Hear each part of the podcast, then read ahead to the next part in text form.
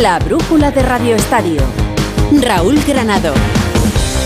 El clásico va a centrar toda la atención del fin de semana a partir de las 4 y cuarto mañana en ese estadio olímpico de Montjuic, donde Fútbol Club Barcelona y Real Madrid van a pelear por tres puntos más, pero nunca lo son cuando es un partido de esta entidad. Una jornada que va a arrancar hoy, lo va a hacer en unos minutos en Montilivi con el partido entre el Girona y el Celta de Vigo, de donde puede salir, cuidado, el líder de primera y meterle presión aún más al Real Madrid para ese partido de mañana. Pero acaba de ganar la selección española. Lo ha hecho en partido de la Nations League frente a Italia. Ha ganado 0-1 con gol de Jenny Hermoso, apenas unos minutos después de entrar al campo. Tercer partido de España, tercera victoria. Y atención, porque en el siguiente frente a Suecia, día 31, si España consigue al menos un empate, estará clasificada para los Juegos Olímpicos de París 2024. Así, que las chicas de Monse Tomé van encaminadas para conseguir esto. Pero arrancamos por el principio. La jornada 11, como decimos, abrirá el telón en Montilivi. Hasta allí nos vamos para conocer la última hora del partido que tiene que arrancar en 30, en, bueno, ya menos, en 27 minutos entre Girona y Celta de Vigo. Hola Vicente Casal, buenas tardes. Hola, ¿qué tal? Eh, muy buenas tardes. Pues sí, Girona, que mañana, mañana vive su día grande, la fiesta de San Narcís, lo puede celebrar en la primera posición siempre y cuando gane hoy al Celta de Vigo en este partido que abre el telón de la undécima jornada entre un Girona, segundo clasificado, empatado con el líder, con el Real Madrid, contra un Celta que está ahora mismo eh, con 18 puntos y lleva 6 partidos sin ganar, que merece más puntos pelos que tiene, pero bueno es la justicia del fútbol. Tiene delante un Girona que viene en racha con dos victorias eh, consecutivas después de caer aquí contra el Real Madrid, que como digo puede ser líder y que va a tener hoy respaldo de toda la afición, vaya ambientazo que hay en la grada y sobre todo en los aledaños. Ha habido sorpresas a última hora a las bajas ya conocidas por parte del Girona de Juan Carlos, Borja García, Valer y Tony Villa, se unen dos importantes. La primera, Eric García, que no puede jugar por molestias, igual que su compañero Valeri, que ha anunciado el Girona antes, eh, poquito antes del partido. Lo que te decía, mucho color, mucho ambiente y con muchas ganas de liderato aquí en Montilivi en esta undécima jornada. Eh, Girona, Celta de Vigo, a partir de las 9 con el arbitraje de Día de Mera. Y luego contaremos qué pasa en ese final del partido cuando arranque el Radio Estadio Noche. Ha ganado la selección española en Italia frente a la selección italiana 0-1 con gol de Jenny Hermoso. Tercer partido, tercera victoria en la Nations League. Ana Rodríguez. Eso es Raúl, tercera victoria en tres partidos de la selección en esta Liga de las Naciones. Hoy victoria de España 0-1 ante Italia en un partido muy trabado en el que España era muy superior, tenía muchas ocasiones de gol, pero ese gol no llegaba y como si estuviese escrito en algún eh, lugar era Jenny Hermoso, que por cierto salía en la segunda mitad, la que daba la victoria a España a falta de tan solo un minuto para el final del encuentro. Una España que es líder de su grupo con nueve puntos y que volverá a jugar el martes en Zurich ante Suiza. Antes, el lunes, esa gala del Balón de Oro donde Aitana Bonmatí parte como gran favorita para llevarse este galardón. Protagonista y con sonrisa eterna, Jenny Hermoso. Qué mejor alegría que llegar, volver a, sentirme, a sentirme bien, a dar el gol de la victoria y, bueno, ahora solo puedo sonreír. Te podría decir muchas cosas, pero eh, la vida te, a veces te da pequeños regalos y, y bueno, hoy he pensado mucha gente que va a estar detrás todo este tiempo y, yo feliz porque gracias a ellos hoy he vuelto a disfrutar de fútbol. Y ahora sí, pensando en lo de mañana, 4 y cuarto de la tarde, será en Barcelona, en Montjuic, Barça, Real Madrid. Hola Alfredo Martínez, buenas tardes. Hola, muy buenas tardes, Raúl Granado. Última hora del conjunto azulgrana. Pues esta tarde misma han entrenado los lesionados, los cinco futbolistas que han sorprendido a propios y extraños, aunque veníamos avanzando algunos nombres porque se han apuntado al clásico.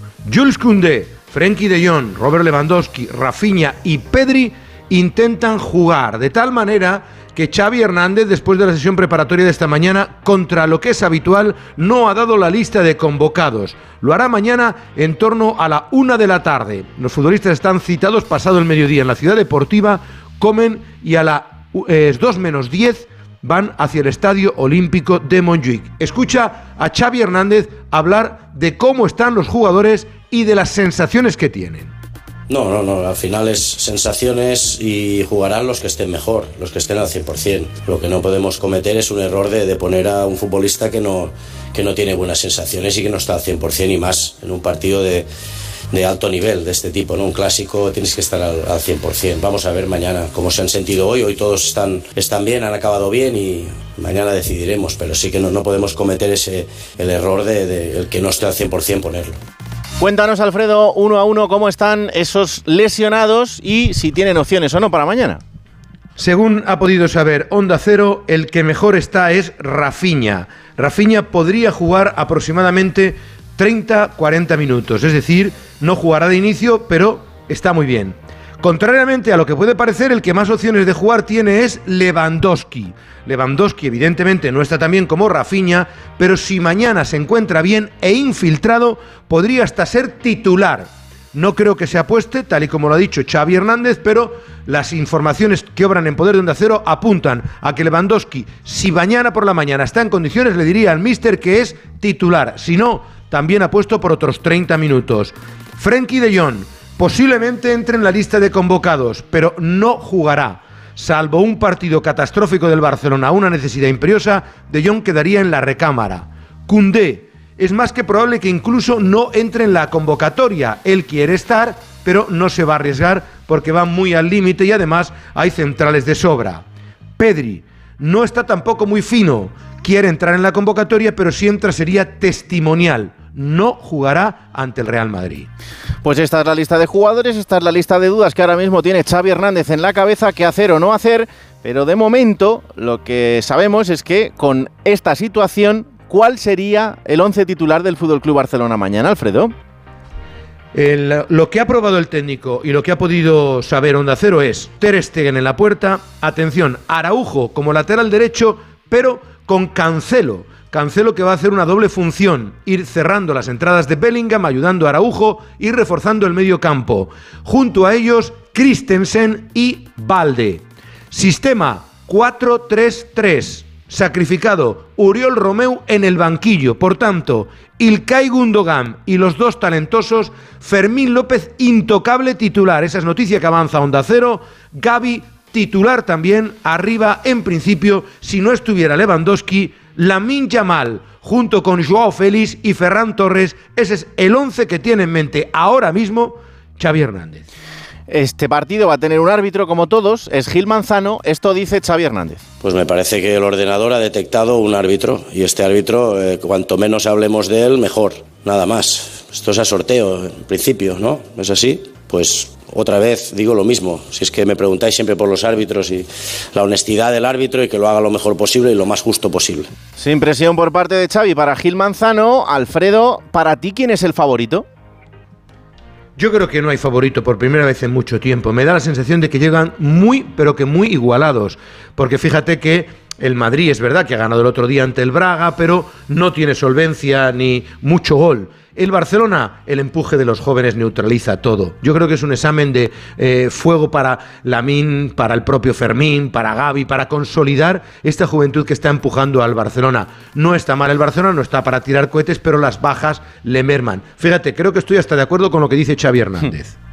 No, yo creo, creo que la, la, obligación es la misma para, para, los dos clubes, ¿no? Ganar, yo creo que está al 50%. Si decimos un favorito, no hay ningún favorito casi nunca, casi nunca, ¿no? Vamos a ver, es que no puedes vaticinar nada. Por mi experiencia, sobre todo en cuanto a, a futbolista y poca de entrenador, pues no puedes nunca pensar qué va a pasar porque un clásico es imprevisible, ¿no? Yo creo que está al 50%.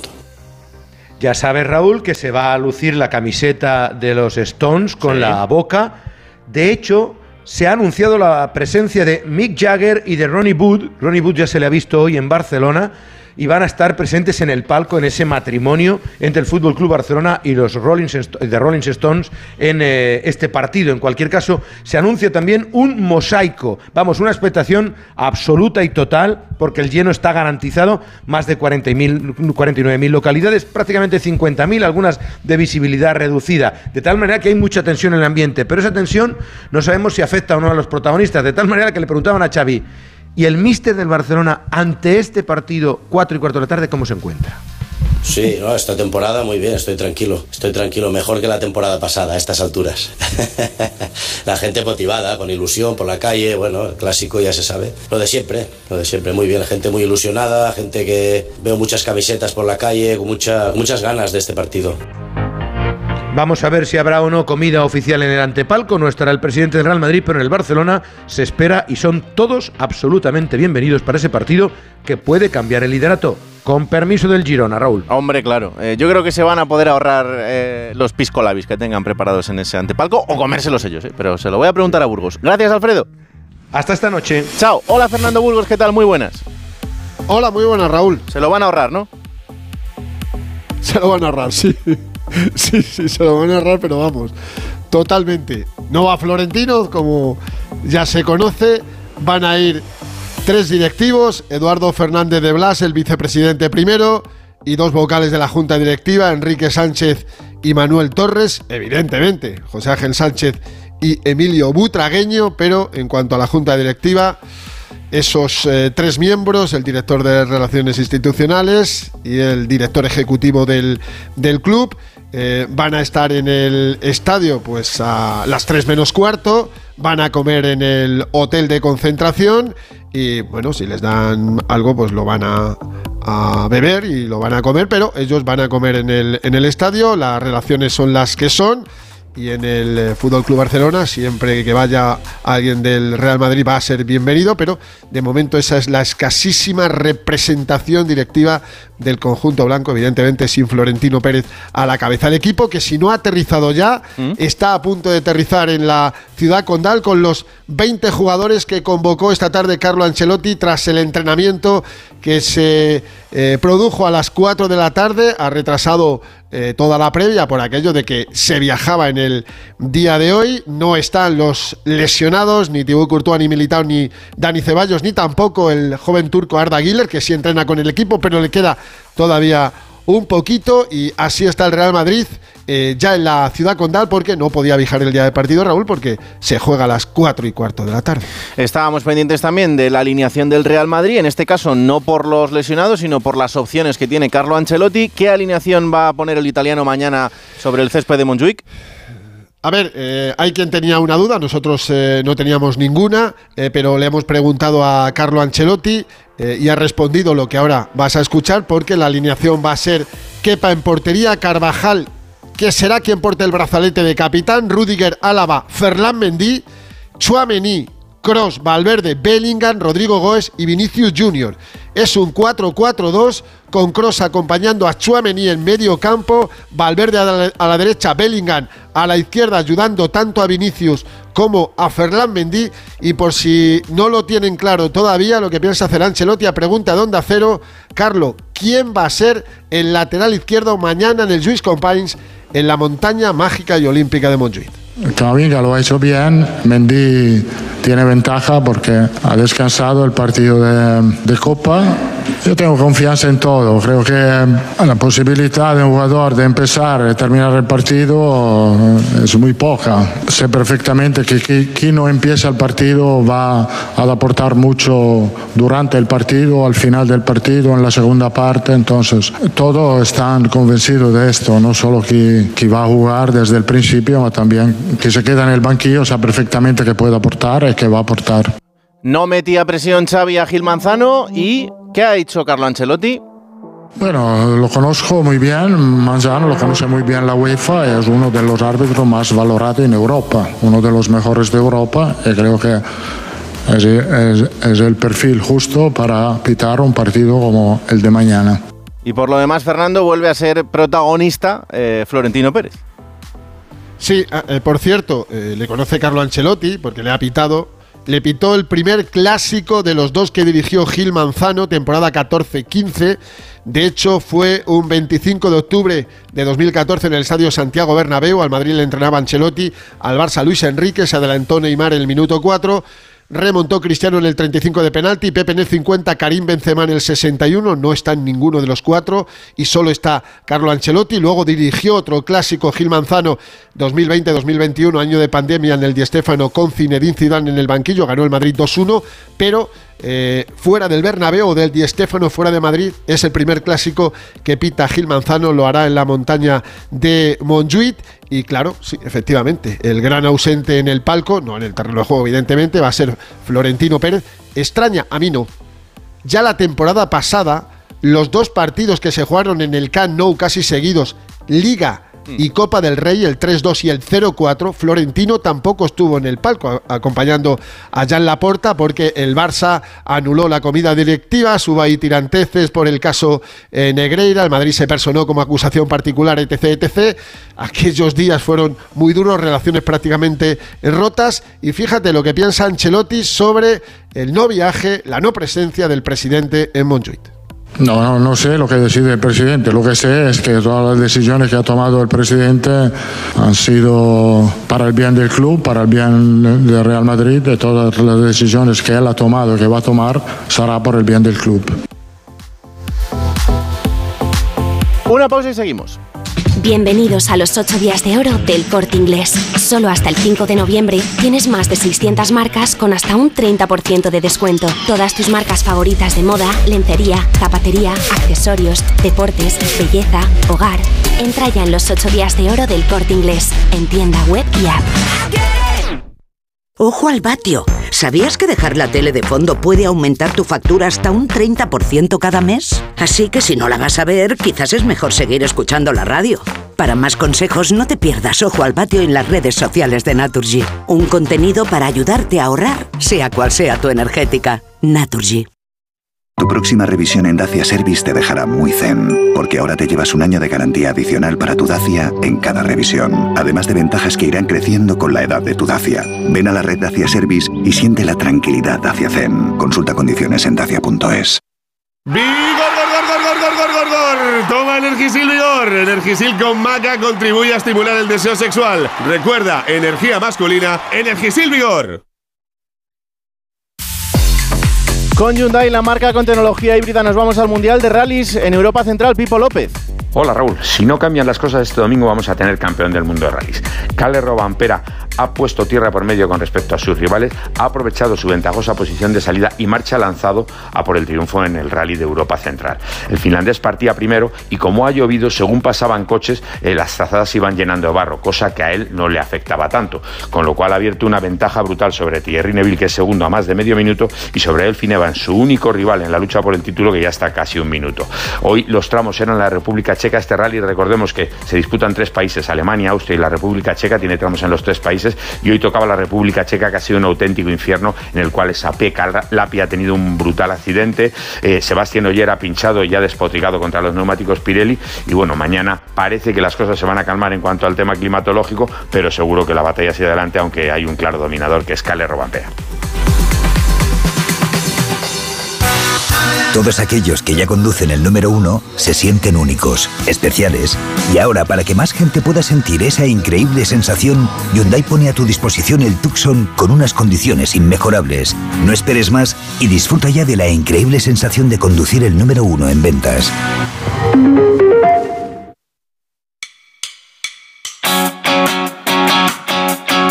La brújula de Radio Estadio.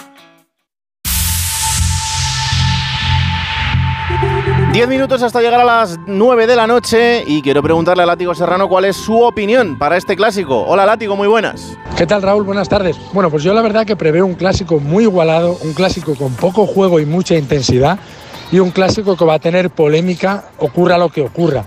Me temo que nos vamos a tirar la semana que viene más tiempo hablando de Gil Manzano que de Bellingham o que de cualquier futbolista del Barça.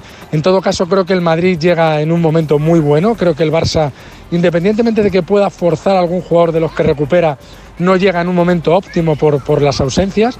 Y me parece que ambos entrenadores, si les preguntáramos en privado y sin micrófonos, te firmarían el empate. No descarto que el clásico acabe en empate, pero desde luego lo que vamos a vivir es un clásico, puede que con menos talento que en los años de Cristiano y Messi, pero sin duda alguna con la polémica de cada año. Y en el margen contrario, ¿qué opina David Bernabéu? Hola David, buenas tardes. ¿Qué tal? Muy buenas. Bueno, creo que va a ser un clásico muy igualado, a pesar de que el Madrid, eh, yo lo metería al 50%, a pesar de que el Madrid llega más entero, evidentemente, con más efectivos. El Barça tiene muchas bajas, los jugadores que pueda recuperar, pero el Barça tiene, tiene jugadores muy jóvenes, con mucha hambre y que saben perfectamente la importancia de esa rivalidad histórica entre el Barça y el Madrid desde muy pequeños y lo puede contrarrestar con eso. Para mí la clave del partido va a ser la capacidad que tenga el equipo de Xavi para contrarrestar con el balón, con el control del juego, el despliegue, la intensidad y el físico que le mete en sus, transiciones el, el Madrid. Yo creo que va a ser un aspecto clave que el Barça eh, con balón, eh, bueno, pues tenga la capacidad para jugar en campo contrario, para alejar al Madrid de su área y para dominar los detalles del juego. ¿no? Eh, si pudiera eliminar un futbolista del Madrid no sería Bellingham, sería Tony Cross. A mí me parece que el Madrid juega al ritmo que marca el alemán. Cuando Cross está en el campo, el Madrid es una cosa, cuando no lo está, es otra. Me parece que es un futbolista fundamental. Eh, creo que, insisto, va a ser igualado, pero me da la sensación que el Barça va a dar un golpe encima de la mesa y con los chavales y los Joaos va a ganar 2-1 el partido y va a superar al Madrid en la tabla. Y para cerrar el clásico, la opinión del director de Radio Estadio. Hola Edu García, muy buenas. ¿Qué tal, Raúl? Muy buenas tardes. Las he agrupado en cinco, concisas y directas. Clave 1, el balón. Intuimos que la propiedad la quiere el Barça, pero la dificultad en que circule la pondrá el Madrid con su músculo en el medio. El poderío que se imponga determinará el ritmo alto o cadencioso del clásico. Clave 2, las defensas. Ya no son igual de contundentes y eficaces. Ya no hay partido en el que rocen la perfección. Sin Militao hay más vigilancia y dispersión en los blancos. En los de Xavi todo puede pasar por Araujo y por cuánta zona le toque abarcar. La 3 pasa por la pegada. En las últimas temporadas el ratio de goles es bajo porque se genera bien, pero se plasma poco, salvo el 0-4 pasado. Es el gran socavón que dejaron Messi y Cristiano. De la mirilla de Vinicius Rodrigo Bellingham a la de Ferran o Lewan si goza de minutos potables. Es clave determinante de perogrullo. La cuarta es para el factor ambiental. El olímpico es abierto y poco futbolero, aunque los decibelios se notarán. La semana no ha sido ardiente, pero ha tenido su temperatura. De ánimos, según las fases dependerán también las posibles reacciones o las remontadas. Y la clave 5,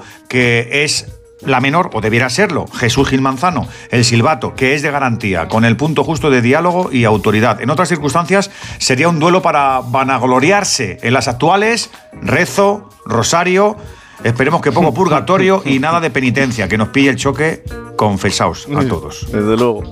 Gracias, Edu. Venga, vamos a por la Fórmula 1. Este fin de semana tenemos Gran Premio en México. Hola, Jacobo Vega, muy buenas.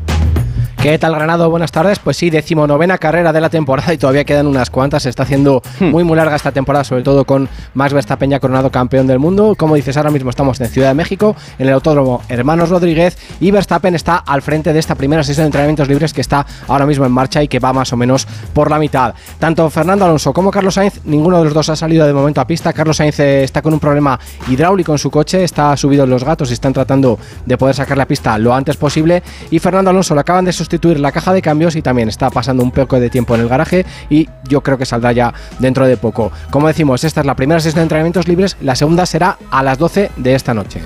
Esto en cuanto a la Fórmula 1, en motociclismo, Gran Premio de Tailandia. Hola, Chichu Lázaro, buenas tardes. ¿Qué tal, Raúl? Buenas tardes. Tercer gran premio consecutivo que cierra este tríptico oceánico en Tailandia y Jorge Martín que empieza igual que los otros dos anteriores, volando. El madrileño ha sido el más rápido en los dos entrenamientos del viernes, seguido de la Aprilia de Maverick Viñales y Aleix Espargaró. Séptimo ha sido el líder Peco Bañaya, que recordemos aventaja en 27 puntos a Martín cuando faltan 4 citas y hay todavía 148 puntos en juego. Y otro español que podría sellar el título este fin de semana es Pedro Acosta en Moto 2. Le vale con ganar el domingo y que su rival Arbolino quede décimo o peor. Y es justo lo que ha pasado en los entrenamientos de hoy. Así que empieza bien el murciano en el que será su primer match ball por el título. Y te cuento muy rápido, Raúl, los horarios de este sábado que arrancan con la calificación de MotoGP a las 5.50 y concluirá con la carrera de sprint programada a las 10 de la mañana. Jornada número 5 de la Euroliga de baloncesto con dos partidos con representación española en directo. Hola David Camps. ¿Qué tal, Raúl? Muy buenas noches. Y triunfo aplastante del Valencia en Kaunas ante el Zalgiris, 72-87. Ha llegado a ganar hasta por 30 puntos el conjunto Che. Una victoria que le deja empatado en la segunda posición de la clasificación con el Barcelona. Cuatro victorias, una derrota tras la derrota culé en el clásico de anoche y que deja al Real Madrid como líder en solitario e invicto después de, como dices, cinco jornadas. Situación opuesta a la del Vasconia, que se juega, entre otras cosas, el futuro de su entrenador Joan Peñarroya en Atenas ante el Panathinaikos de Juancho Hernán Gómez, con solo nueve jugadores el equipo vitoriano y uno de ellos, Moneque, veremos si ni tan siquiera puede jugar. De hecho, todavía no ha jugado. Ha aguantado bien el primer cuarto el conjunto vitoriano, 22-24. Ha ido incluso por delante en el marcador, pero en este segundo cuarto es el Panathinaikos quien tiene el dominio. Ha llegado a dominar por 7. Ahora pide tiempo muerto Joan Peñarroya porque a apenas tres minutos para el descanso, 43 Panathinaikos, 37 Basconia. La realidad, Raúl, es que salvo giro inesperado, los Mm. días de Peñarroya en Vitoria están contados y más después del despido de Dusko Ivanovic de la Estrella Roja. E Ivanovic es el recurso habitual del presidente del Basconia. Volvemos al fútbol porque de los partidos de mañana en primera división a las 9 de la noche se tienen que jugar eh, el partido entre Cádiz y Sevilla. Quiero saber cómo está el conjunto hispalense. Hola, Carlos Hidalgo.